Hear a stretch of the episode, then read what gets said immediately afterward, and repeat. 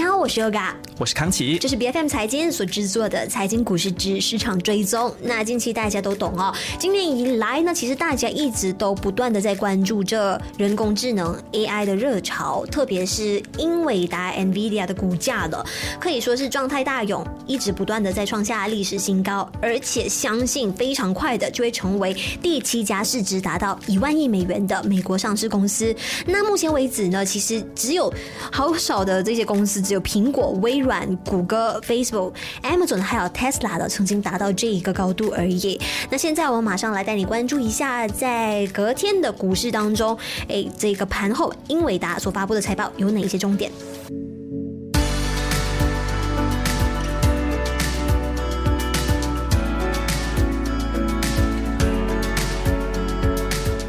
是，其实毫不夸张的讲哈，这个人工智能 AI，我相信大家都知道它很热，可是包括华尔街也觉得它很热，可是好像真的是比华尔街预料的更加的给力。为什么？因为这个 NVIDIA 英伟达过去一个季度的这个财报的表现呢，可以说在 AI 芯片的这一块，真的帮英伟达的这个业务加了很多油。那这个总收入呢，不只是高，而且还明显的高过预期的这个表现。那二零二三年，英伟达第一季度的这个收入呢，它的指引是超出大家的想象的。财报公布之后，本来哦，这个股价是收跌大约百分之零点五的，但是盘后呢，就迅速的飙高。这个英伟达在盘后的涨幅超过了百分之二十。那数字上的重点呢，就可以看到说，二零二三年第一季度英伟达的营收呢是按年下降百分之十三，那降幅呢几乎是市场预期，还有第四季度降幅的一半。那 AI 芯片的相关。数据中心的业务营收啊是继续创下新高的，而且还保持着百分之十以上的按年增速。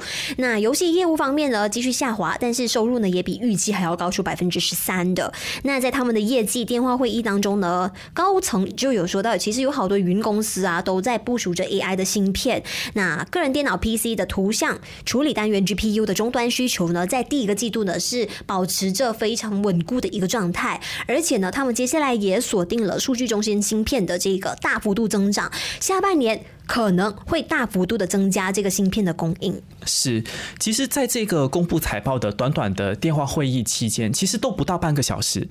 英伟达的股价就又进一步的上行，一度涨三百九十美元上方的一个历史的最高水平哦。那盘后的这个涨幅也超过了百分之二十八，甚至是接近百分之三十这样子的一个幅度，市值是一下子呢就暴增了大约两千亿美元。然后呢，它现在的这个呃市值就是达到九千六百亿美元，像开场 Yoga 提到的，就是接近了万亿市值，就是距离这个数据呢只有一步之遥，可以这么说。所以英伟达它其实。作为一站式的这个解决方案的提供商，主要是说这个 GPU 因为很强大嘛，所以它是能够在这个 AI 的产业呢，去提供一些，比如说训练大量文本或者训练大量视频跟图像的这个功能，因为它觉得它的 GPU 的功能很强大。那这也就意味着，其实英伟达能够用这个 GPU 在 AI 的一些大模型竞赛当中呢，占据非常强大的一个主导地位，就让这个英伟达用这个 GPU。GPU 一跃成为今年的这个 AI 概念热潮当中的最大赢家，所以股价是从年初以来就几乎它的涨幅累计有涨了一倍之多。是，那你会想到说，哎，这个需求这么的庞大，会不会出现芯片短缺的问题呢？其实来到今时今日哈，相信短期之内应该不会存在这个问题的。OK，因为早在三月底的股东会议当中呢，其实英伟达的管理层在回答到呃这一系列的问题的时候，有向投资者保证说。他们会持续的建立供应，而且绝对有信心情能够为数据中心的市场继续提供服务的。那刚好有一份三月哈，差不多也是那个时期刚出炉的研究数据，也有表明呢，半导体芯片的这个交付的周期，其实在今年初呢，已经比去年平均缩短了大约九个星期的。那所以呢，华尔街对于英伟达在生成式人工智能方面的评价非常的不错，甚至呢，有机构还将英伟达给形容为他们是生成式人工智能之。王，那接下来的科技界最大的长期顺风了啊，就是靠他们了。嗯哼，其实除了这个所谓的供应的呃效率以外，分析师也开始有给英伟达的这个股票呢搬出了两个评级，其实都没有让你说不买，他一定要让你买入，只是说你是有买入的意愿还是强烈买入的意愿，这是分析师颁布的两个评级，而且很明显啦，这个信号就是说华尔街的分析师是越来越看好英伟达在人工智能的这个领域他们的一个表现的潜力了。其实市场在呃稍早之前就有。判断他们是觉得说，英伟达的股价呢，在二零二三年剩下的这个日子，你看现在都五月底了，就是差不多半年的时间，其实还会继续的上涨，而且有可能会上涨到三百美元以上，并且这个市场也有强调说，就算来到三百美元以上呢，这个股价的估值对他们来说。对，高是很高，可是也是相当合理的。但是现在的情况不同哎。对，现在的情况是有到四百美元嘛，所以这个追高者，哎，是不是市场就觉得说你要收敛一点了？因为他们估价是三百美元嘛。那目前其实。大科技股的这个狂飙的现象呢，我们还是要说，大家不能够轻视或者是不谨慎的去看这个其中的一个泡沫的危机，因为华尔街的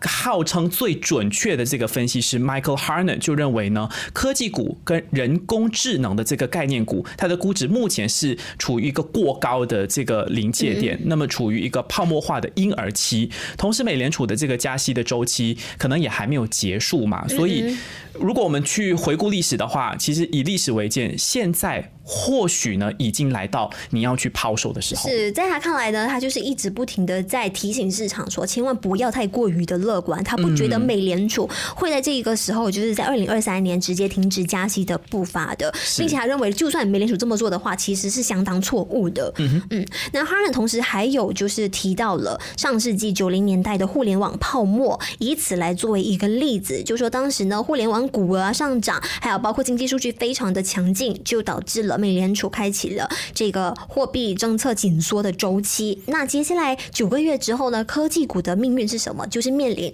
泡沫破裂的危机了。那现在呢？其实同样的 AI 概念相关的股票的，也是存在着估值过高的这个问题。那虽然说我们看到说哦，每个月他们一直不停的在强调说 AI 的技术不断的在精进呐，然后又引爆一轮又一轮的这个反弹的啊，就是牛市的浪潮。但是高估值是不是同时也意味着转折点？其实真的很快要来临了呢。其实从历史上来看呢，最佳投资回报出现之前呢，一家公司往往会出现比较低的一个估值。那现在呃，如果说这个是市场运行的一个真理的话呢，大家是不是应该要检讨一下追高的行为呢？是因为在九四年的时候，一九九四年，其实投资者当时候他们是确实他们也以更高的这个市销率买入这个微软的股票，可是当时候是高个三倍左右。可是你看。现在微软的市销率是已经超过十一倍，而且像 AI 或许会进一步的将这个数字呢进一步的推高。那如果一家公司它的市值